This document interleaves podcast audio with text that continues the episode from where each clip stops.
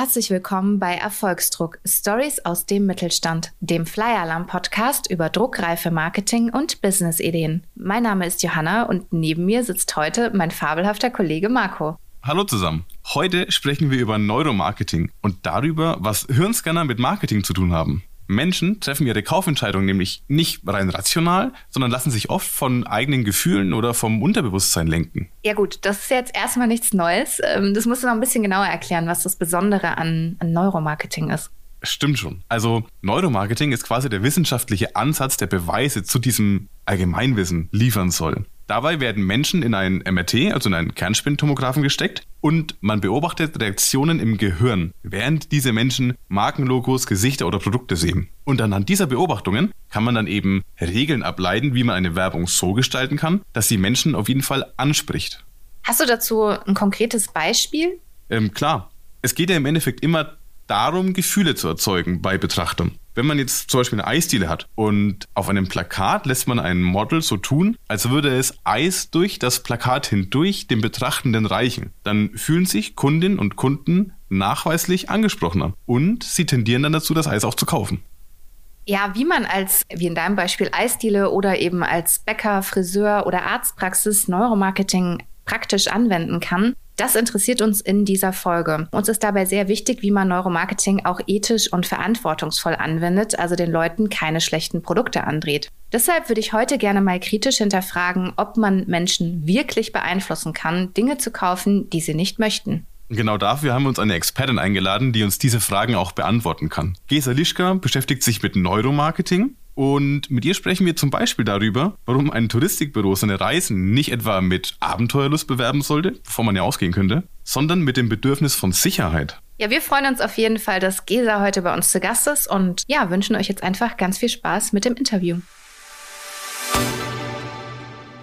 Liebe Gesa, wir freuen uns riesig, dass du heute da bist und uns Rede und Antwort stehst zu einem sehr spannenden Thema, nämlich Neuromarketing. Und wir würden dich bitten, dich jetzt doch erstmal unseren Hörerinnen und Hörern kurz vorzustellen und dabei zu erzählen, wie du überhaupt zum Neuromarketing und zur Agentur Kochstraße gekommen bist. Okay, ja, vielen Dank erstmal, dass ich dabei sein darf. Ähm da gäbe es jetzt eigentlich viel zu erzählen. Also warum bin ich bei der Kochstraße mit dabei? Wir waren fünf, ich sag mal so Dudes und wir dachten, wir sind so super kreativ und machen tolle Sachen und haben uns immer auf einem Dachboden in der Kochstraße getroffen, um geilen Scheiß zusammen zu machen. Und auf einmal hatten wir jemanden, der auf uns zukam und sagte, oh, ich möchte unbedingt mit euch zusammenarbeiten und dann dann brauchten wir ganz schnell eine Rechnungsadresse und einen Namen und so ist Projekt Kochstraße daraus geworden. Also das war der Anfang der Agentur auf einem Dachboden in der Kochstraße, deswegen dieser komische Name. Warum bin ich zum Neuromarketing gekommen? Ich habe erst ganz lange klassisch Marketing gemacht und mich aber schon immer für Semiotik und Semantik interessiert. Das ist mein Hintergrund. Ich habe mal Kulturwissenschaften und Medienwissenschaften studiert und habe dann auf einer Konferenz in New York durch einen ganz lustigen Zufall einen Neurowissenschaftler kennengelernt. Ich stand mit dem so an einer Bar und bin mit dem so um Hudson River gefahren und wir haben Rotwein getrunken und uns erzählt, was wir so gegenseitig machen. Und wir waren total fasziniert von dem, was der andere so macht. Und daraufhin haben wir kurzfristig entschlossen, wir machen einfach mal was zusammen. Und so ist das entstanden und äh, seitdem ja, hat meine Leidenschaft nicht aufgehört und ich habe mich intensiv mit dem Thema beschäftigt. Wenn man jetzt zum ersten Mal das Wort Neuromarketing hört, dann hat man, finde ich zumindest, erstmal Bilder im Kopf von Hirnforscherinnen mit äh, ganz komplizierten Geräten und wissenschaftlichen Experimenten. Ist da was dran? ja, ist richtig. Also es gibt ja nicht so die klassische Definition von Neuromarketing da draußen. Wenn mich Leute fragen, was ist Neuromarketing, dann sage ich immer, als erstes beschäftigen wir uns mit dem Entscheidungsverhalten von Menschen. Und äh, da gibt es eben unbewusste Gründe, warum sich Menschen entscheiden und bewusste. Und wir beschäftigen uns im Neuromarketing ganz intensiv auch mit diesen unbewussten Gründen. Und dazu nutzen wir unterschiedliche Methoden und schieben auch schon mal Menschen in ein FMRT oder setzen ihnen diese lustigen Duschhauben auf, um rauszufinden, was auf dieser unbewussten Ebene passiert.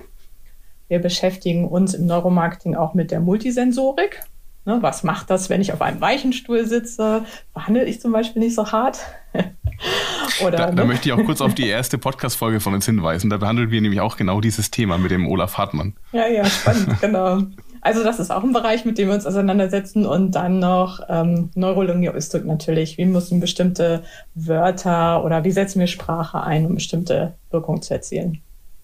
Vielleicht gehen wir mal auf ein ganz konkretes Beispiel ein. Ähm, jetzt zum Beispiel ein Fruchtsmoothie oder so. Was ist denn jetzt bei der Bewerbung von dem Smoothie, das auf Neuromarketing ähm, ausgelegt ist, anders als bei so ganz klassischer Werbung, die man halt so schalten könnte? Ah, das ist eine gute Frage, die auch gar nicht so einfach zu beantworten ist auf so einer generellen Ebene. Natürlich setzen wir uns da mit Haptik und sowas von Verpackungen auch speziell auseinander. Aber ich würde behaupten, das machen andere Agenturen durchaus auch. Ähm, ich glaube, der Unterschied liegt vor allen Dingen in dem Vorher, in dem Währenddessen und dem Nachher. Wir testen halt ganz viel. Ne, wir gucken uns vorher an, was sind denn die unbewussten Bedürfnisse, die Menschen genau mit diesem Fruchtsmoothie gerne befriedigen würden. Und das könnte zum Beispiel sowas sein wie Sicherheit. Und dann würden wir zum Beispiel sorgen, dass ähm, Designelemente besonders prominent sind, die unbewusst Sicherheit vermitteln. Könnte jetzt ein Beispiel sein, ne? Ah, also du könntest jetzt gar nicht durch den Supermarkt laufen und sagen, ah, dieses Produkt ist auf Neuromarketing ausgerichtet und dieses nicht und deswegen wird das jetzt mehr verkauft.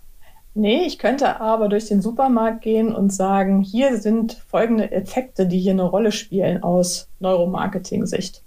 Hast du vielleicht ein Beispiel ähm, aus deinem Agenturalltag, wo das so ein bisschen deutlicher wird?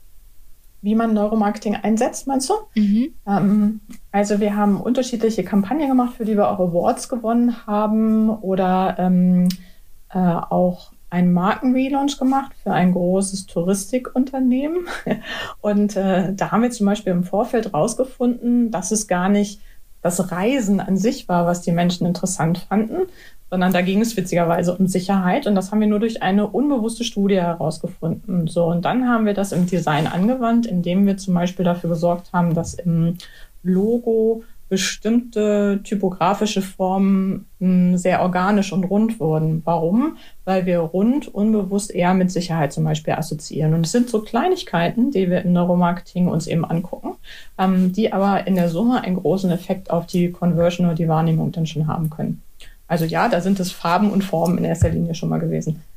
Vielleicht eine ähm, naive Nachfrage, aber einfach, dass man sich das ähm, vorstellen kann, wenn man jetzt gerade zuhört. Was hat denn Reisen mit Sicherheit zu tun oder was verbinden die Menschen bei Reisen mit Sicherheit? Genau, da ging es ihnen erstmal darum, also es war für ein Reisebüro und äh, oder mehrere Reisebüros. Und äh, es war tatsächlich so, dass die Menschen als erstes das Gefühl haben wollten, ich habe alle Unterlagen zusammen, ich komme da auch tatsächlich an, ich komme da auch wieder zurück. Für mich ist gesorgt. Äh, da ist jemand, der praktisch schon ein bisschen schützend die Hand über mich hält. Und das war ein unbewusstes Bedürfnis, was Menschen in der klassischen Befragung aber gar nicht geäußert haben, weil es ihnen tatsächlich gar nicht bewusst war selber.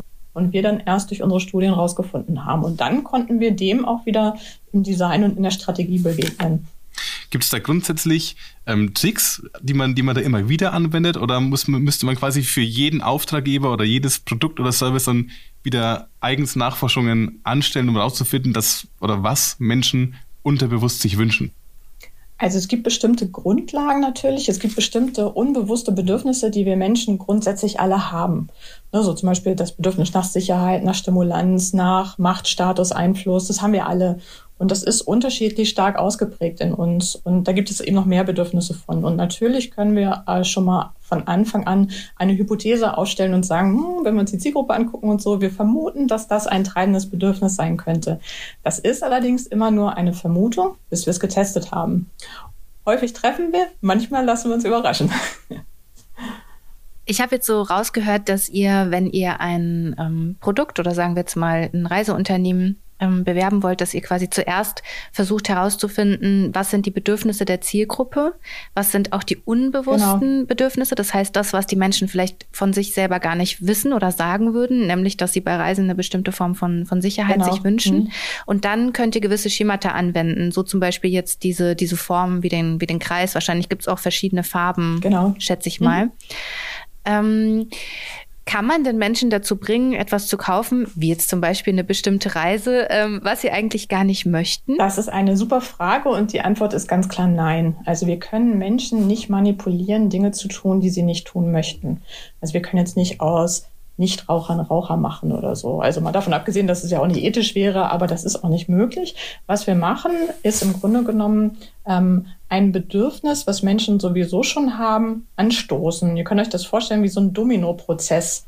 Ne? Und wir können praktisch den ersten, das Steinchen antippen und dann läuft es los, zack, zack, zack, zack, zack, bis es vielleicht auch im Bewusstsein ankommt und der Mensch denkt, oh Mensch, ja, das wäre tatsächlich, hier fühle ich mich wohler oder hier fühle ich mich sicherer in dieser Umgebung. Genau, dafür können wir, dazu können wir einen Beitrag leisten. Ja. Also wenn ein Mensch sich denkt, ah, ich sollte wieder ein bisschen mehr Sport treiben oder so das Gefühl hat, es wäre mal Zeit, sich ein bisschen mehr zu bewegen, dann könnte dir aber schon einen Ausschlag geben, dass, dass sich der oder diejenige für einen bestimmten Sportschuh entscheidet. Genau. Mhm. Also da können wir Maßnahmen, unterstützende Maßnahmen mit ins Feld bringen. Ich sage mal so, wir Menschen sind zum Glück alles Individuen und das bleiben wir auch. Also ich kann jetzt nichts tun und genau sagen, so Marco, und ich weiß genau, du wirst dich anschließend so und so entscheiden. Wir können höchstens dazu beitragen, also Vorhersagen treffen, wie sich Massen entscheiden werden. Und das ist ja was, was uns im Marketing auch interessiert. Also ne, wie sich Karl-Heinz oder Ute entscheidet, weiß ich nicht. Aber wie sich eine Masse entscheidet, dafür können wir einen, dazu können wir einen Beitrag leisten. Mhm. Ich fand ganz spannend ähm, im Vorfeld der Recherche das eine Beispiel, was ich gesehen habe, was du angebracht hattest in, in einer Doku. Ähm, die Weinflasche, die einmal in einer Umgebung, Urlaubsumgebung zu sehen war und einmal in einer Supermarktumgebung und dass die meisten sich dann natürlich eher ähm, für die Umgebung im Urlaub, also wenn man das jetzt auf einem Werbeplakat darstellen würde, entschieden haben. Ähm, fand ich sehr spannend. Und ich fand sehr, sehr spannend, ähm, dass auf eurer Webseite ähm, ihr auch sehr selbstironisch und kritisch mit dem Thema umgeht. Also ihr schreibt sogar an der einen oder anderen Stelle die Warnung, dass man äh, KundInnen mit Neuromarketing keine schlechten Produkte andrehen sollte, was ich sehr sympathisch fand. Ähm, was sind denn da eure Werte? Also wir haben du da hast ja gerade auch schon so ein bisschen genau. die Ethik angesprochen. Absolut. Ja. Wir sind auch Mitglied bei der NMSBA. Das ist die Neuromarketing and Science and Business Association, die weltweit agiert. Und da gibt es einen ganz klaren Ethikkodex, äh, wie wir auch damit umgehen. Und ja, Ne, wie das mit allen Methoden und Mitteln ist, gibt es immer die Möglichkeit, sie auch für, sag mal so ganz einfach, das Böse einzusetzen. Ähm, es liegt an uns, wie wir es dann anschließend einsetzen, ob wir eher dafür sorgen, zum Beispiel, dass Verpackungen für Kinder so gestaltet sind, dass sie das gesunde Essen lieber kaufen. Weil da kann man durchaus durch die Gestaltung einen Beitrag zu leisten oder ob wir dafür sorgen, dass die hochkalorischen und zuckerhaltigen äh, Verpackungen so gestaltet sind, dass Kinder sie lieber kaufen. Das liegt natürlich dann auch ein bisschen an uns, das mit zu beeinflussen. Ja, sehr spannend. Du befasst dich jetzt ja seit Jahren hauptberuflich mit, mit Neuromarketing, ähm, aber also ist das nur etwas, was Kommunikationswissenschaftlerinnen anwenden können? Oder kann jetzt auch die Bäckerei oder der Friseursalon oder die Arztpraxis um die Ecke Neuromarketing betreiben? Auf jeden Fall. Also ich sage immer, man kann sogar Neuromarketing für die Kindererziehung benutzen. Letztendlich geht es ja darum, dass wir verstehen, wie Menschen Entscheidungen treffen und ob Menschen beim Friseur sitzen. Oder ich werde auch ganz häufig gefragt, ja, Gesa, verstehe ich, für Schokoriegel geht das vielleicht, aber ich bin hier im B2B-Kontext, wir verkaufen Maschinen, wir arbeiten mit Buying Center. Ähm, überhaupt kein Problem. Solange Menschen Entscheidungen treffen, ist Neuromarketing relevant. Ich würde vielleicht eine Frage vorziehen, weil sie jetzt gerade sehr gut passt. Man kann ja Entscheidungsprozesse tatsächlich im Hirnscanner beobachten. Wie treffen denn Menschen Kaufentscheidungen? Also da, ich bin jetzt ja keine Neurowissenschaftlerin, so, ne? Aber um es mal einfach zu machen und es auch so zu erklären, dass auch, ich sag mal, Laien, wie wir das verstehen, wir gucken uns im Hirnscanner so ganz vereinfacht gesagt zwei Areale an, manchmal auch drei. Wir gucken uns einmal Nucleus accumbens an, das Belohnungsareal, weil Menschen nur dann kaufen, wenn sie belohnt werden, wenn Dopamin ausgeschüttet wird und ich denke, oh, das ist ja toll, ne? Das muss auf jeden Fall passieren. Ähm, das alleine reicht aber noch nicht, weil nur weil ich denke, oh, die roten Schuhe, die finde ich aber toll, kann es trotzdem noch sein, dass ich denke, hm, die sind mir aber zu teuer. Also es muss auch ein weiteres Areal im präfrontalen Kortex, wo wir logische, rationale Entscheidungen treffen, auch das muss aktiviert werden äh, zum Entscheidung treffen. Das gucken wir uns auch an. Und dann gibt es noch ein Areal im sogenannten Aversionssystem, wo auch die Insula unser Schmerzareal ist, ne? weil bezahlen tut nämlich weh. und da wird tatsächlich das Schmerzareal im Gehirn aktiviert. Und auch da gucken wir, okay, ist die Belohnung stärker als der empfundene Schmerz? Und dann kann man relativ, ja, kann man sich trauen, da eine Vorhersage zu treffen und sagen, okay, Kunden würden kaufen unter diesen Bedingungen. Und die sind wahrscheinlich nicht bei allen Menschen gleich ausgeprägt, diese drei Areale, oder? Also wenn jetzt das Belohnungssystem deutlich stärker ist bei einem Menschen als bei einem anderen, dann wird der wohl zu Impulskäufen neigen. Äh, ja, das kann tatsächlich sein, dass Menschen ähm, auch, also immer wenn unser Belohnungsareal aktiviert wird und Dopamin zum Beispiel ausgeschüttet wird, dann ist das wie ein, ähm, davon wollen wir mehr haben, das macht uns süchtig. Ähm, das ist wie, also auch wenn Menschen Drogen nehmen, wird vermehrt dieses Belohnungsareal getriggert. Und die haben damals bei Versuchen in den 50er Jahren schon nachgewiesen, wenn bei Ratten, immer wenn die so einen Hebel gedrückt haben und dadurch wurde über so eine ähm, äh, so eine Diode oder äh, auf jeden Fall dieses Belohnungsareal äh, getriggert, dann haben die Ratten nichts anderes gemacht, als sich zu Tode belohnt. Die haben nur noch diesen Hebel gedrückt. Also so stark ist dieser Reiz. Und wir kennen das alle. Wir gehen einkaufen und kaufen irgendwas und sind zu Hause und denken mit unserer Tüte, ach Mensch, eigentlich brauche ich das gar nicht. Aber es war dieses ne, Frustshopping oder sowas, war dieser Belohnungsreiz, der relevant war. Und ja, es hat eben einen sehr starken Reiz auf uns.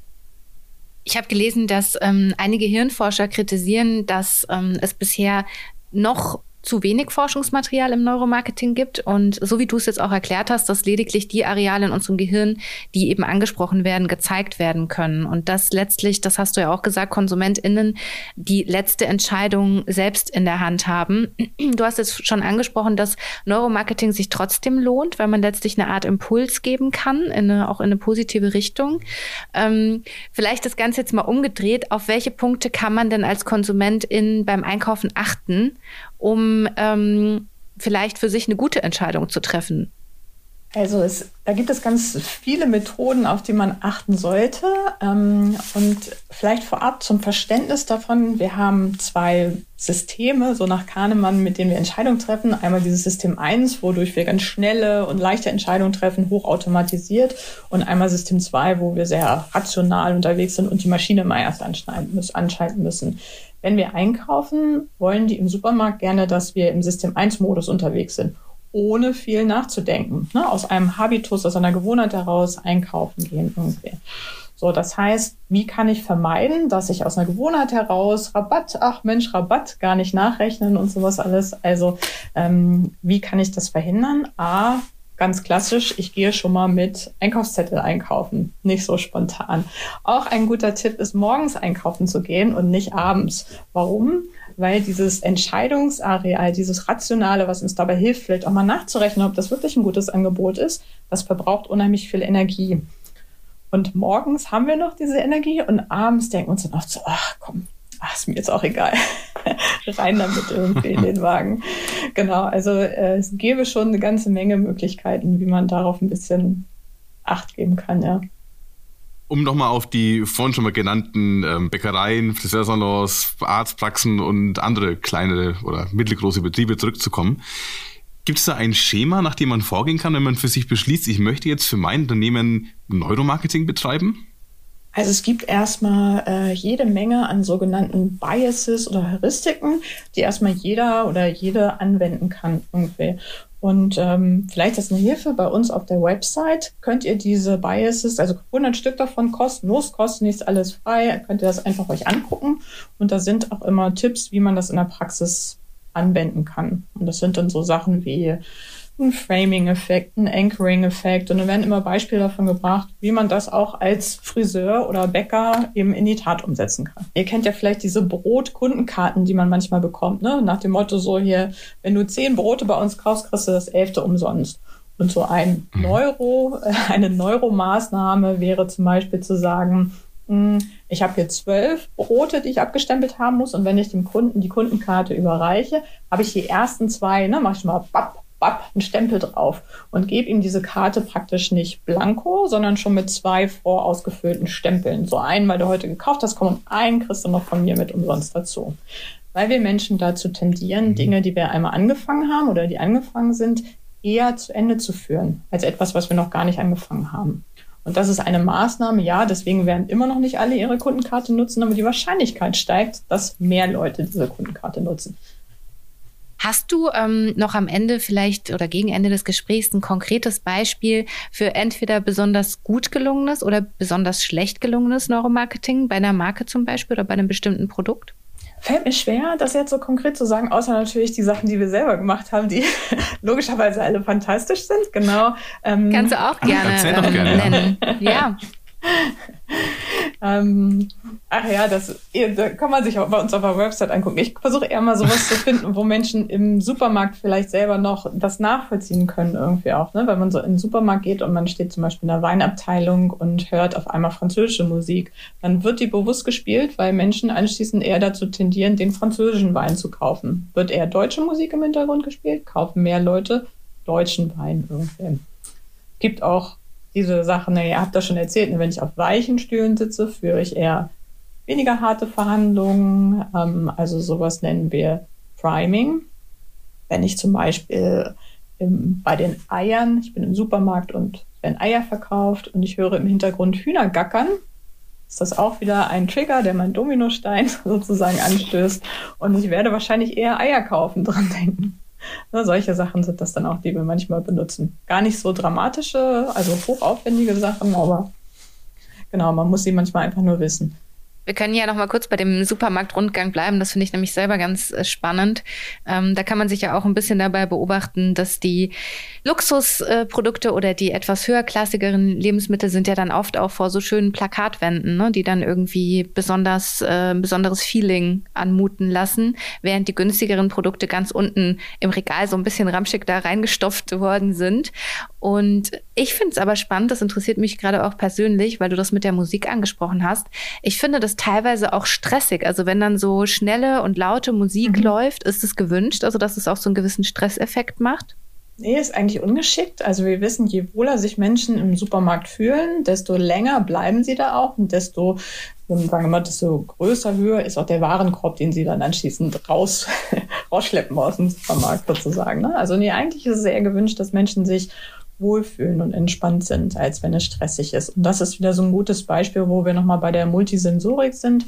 Ähm, wir sagen immer, wenn wir über alle Sinne die gleiche Botschaft bekommen, so hier bist du sicher, ne? das Licht ist warm, die Umgebungstemperatur, Geräusche, das riecht angenehm irgendwie, dann fällt es meinem Gehirn viel leichter, Entscheidungen zu treffen, als wenn ich über die Sinne unterschiedliche Botschaften kriege. Also, keine Ahnung, Radio, wo gerade Schreckensnachrichten laufen und Neonlicht und auf der anderen Seite soll ich mich aber total ähm, sicher fühlen und es riecht nach Zitrusduft, weil ich gerade, keine Ahnung, in der Obstabteilung bin. So ein komisches Beispiel, aber ihr wisst, worauf ich hinaus will. Ne? Ich kriege unterschiedliche Botschaften, die muss mein Gehirn verarbeiten. Die, wir sprechen von Cognitive Load, ist hoch. Treffe ich eher nicht so leicht Entscheidungen. Und da haben ganz, ganz viele Unternehmen unfassbar viel Potenzial, das einmal so die Botschaften, die über die Sinne kommen, einmal so zu analysieren und zu gucken, okay, wo kann ich da Einheit schaffen? Und das gilt auch für den kleinen Bäckerladen oder auch für die Friseurin. Gibt es irgendwas gegen Ende, was du noch loswerden möchtest? Also vielleicht das, dass ich gerne alle Unternehmen ermutigen möchte, sich damit einmal auseinanderzusetzen. Das ist ja so ein bisschen meine große Mission, weil ich glaube, da liegt so viel Potenzial drin, sich mit diesen Themen einmal auseinanderzusetzen. Ähm, ja, deswegen möchte ich da gerne allen Mut machen. Es ist kein, es ist nicht der heilige Gral, es ist keine Raketenwissenschaft. Man muss sich damit einfach nur mal so ein bisschen auseinandersetzen. Alles klar. Dann Liebe Gesa, vielen Dank für das ausführliche Gespräch. Gerne. War sehr interessant. Ich habe einiges mitgenommen, viel Neues gelernt. Vielen lieben Dank. Danke euch. Ja, wir haben auf jeden Fall einiges für uns mitgenommen aus der Folge und aus dem Gespräch mit Gesa. Und ich würde sagen, wir fassen das jetzt nochmal für euch zusammen, beziehungsweise ist Marco so nett, das nochmal für euch zusammenzufassen. Ja, also der Unterschied zwischen ganz normalem Marketing und Neuromarketing ist, dass man sich beim Neuromarketing mit unbewussten Wünschen von Konsumentinnen und Konsumenten beschäftigt. Dafür macht man zum Beispiel Umfragen oder man schickt tatsächlich Menschen ins MRT, stellt ihnen Fragen und lässt sie schnell und unbewusst beantworten.